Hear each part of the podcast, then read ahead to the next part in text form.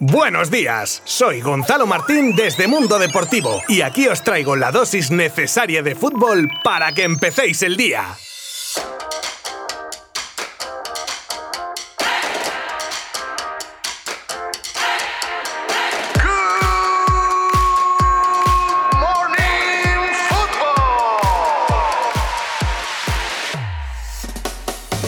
Ayer se cerraba la jornada 26 del campeonato de liga con la increíble victoria del Betis ante el Alavés por 3 a 2. Dicho así, tampoco parece muy increíble, hasta que os cuento que en el minuto 80 los verdiblancos palmaban por 1 a 2. Amigo, la cosa cambia, ¿eh? Una primera mitad para el Alavés que lo vio recompensado con dos goles, obras de José Lu y Edgar. Pero en la segunda parte el Betis sacó la apisonadora para iniciar la remontada, con un penalti que transforma el panda Borja Iglesias y que Joaquín en el 81 y de nuevo Borja en el 88 dejaban los tres puntos en Sevilla. Precisamente después de este partido hay derby sevillano. Dos equipos que vienen con unas dinámicas opuestas. El Betis con cuatro victorias consecutivas y afianzándose en los puestos de Europa League, mientras que el Sevilla está en caída libre perdiendo puntos y jugando con fuego para conservar puestos de Champions.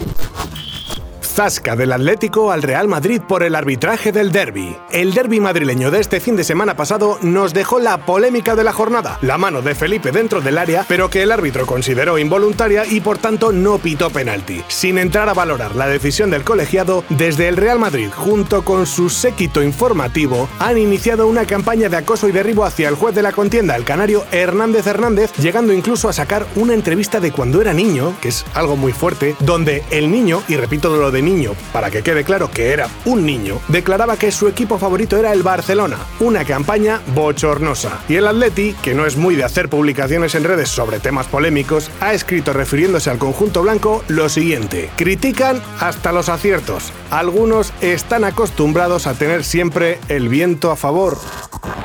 Llega la porta a la presidencia del Barça y empiezan a salir nombres de posibles fichajes como churros. Pues no lleva un día como presidente electo del Barcelona Jan Laporta y ya tenemos las primeras especulaciones sobre posibles fichajes. Laporta mira que en su campaña fue muy meticuloso y cauto con el tema de dar nombres de jugadores, como decía él mismo, por respeto a la actual plantilla del Barça. Pero ahora que ya ha sido elegido, se abre la veda de las filtraciones, las teorías de jugadores que podrían recalar en el club catalán gracias a la victoria de Laporta. Ya es sabido que Eric García será al 99% jugador del Barça la próxima temporada, si no pasa nada raro. Y a la lista se suma un ex futurible que en su día dijo no al proyecto del Barça por los millones de la Juve y que ahora parece volver a escena. Y no es otro que el defensa central Matis de Ligt. A este se suma otro de los nombres que va a sonar mucho este verano y es otro defensa. En esta ocasión se trata de David Alaba, que queda libre en unos meses y al que pretende media Europa, Real Madrid y Barcelona incluidos, claro. Aunque ya hemos hablado en otra ocasión de que es un jugador con unas exigencias desmesuradas y habría que ver el encaje de bolillos de la junta directiva del Barcelona para acometer la incorporación del defensa del Bayern.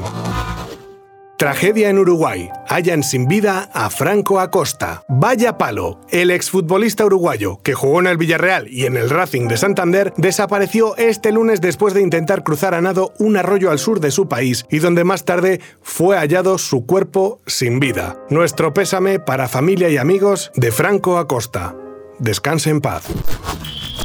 El Getafe ya es líder de tarjetas. Hace no mucho dábamos la noticia en Good Morning Football del récord del equipo azulón en los últimos años en liga, en cuanto a amonestaciones se refiere. Pues bien, podemos decir que en la temporada 2020-2021 el Getafe es centenario, pero centenario en tarjetas. Y es que se dice pronto, en 26 partidos, 100 tarjetas, 89 amarillas, de las cuales salen dos rojas por doble amonestación y 9 expulsiones por roja directa. De hecho, precisamente, una roja es la que hacía tan bonita aunque no de la que sentirse orgulloso, que fue la recibida por Jaime Mata ante el Real Valladolid, partido que los de Bordalás perdieron en Zorrilla por 2 a 1. El futbolista argentino Funes Mori sufre un asalto en su domicilio de México. Rogelio Funes Mori, delantero mexicano y hermano del defensa del Villarreal, que por eso sonaba a todos el nombre, juega a las órdenes de Javier Aguirre en Los Rayados y es el segundo máximo anotador de la historia del club. Pues bien, sufrió un asalto en su domicilio en Monterrey donde se encontraba tranquilamente con su familia y aunque no ha habido que lamentar víctimas ni daños físicos, fue encañonado, que no tiene que ser nada agradable la verdad, y sometido comprometido para robarle joyas y relojes. Las fuentes aseguran que tras el incidente Funes Mori acudió a denunciar el asalto a la policía y aún no se sabe nada de los asaltantes. Al menos puede dar gracias de que nadie resultase herido, que al final creo yo es lo más importante. Y ahora a tomarse una tila o algo para pasar el mal rato y otra que me tomaré yo, que solo de pensarlo se me ha puesto un mal cuerpo. En fin, hasta mañana. Mundo Deportivo te ha ofrecido Good Morning Football, la dosis necesaria de fútbol para comenzar el día.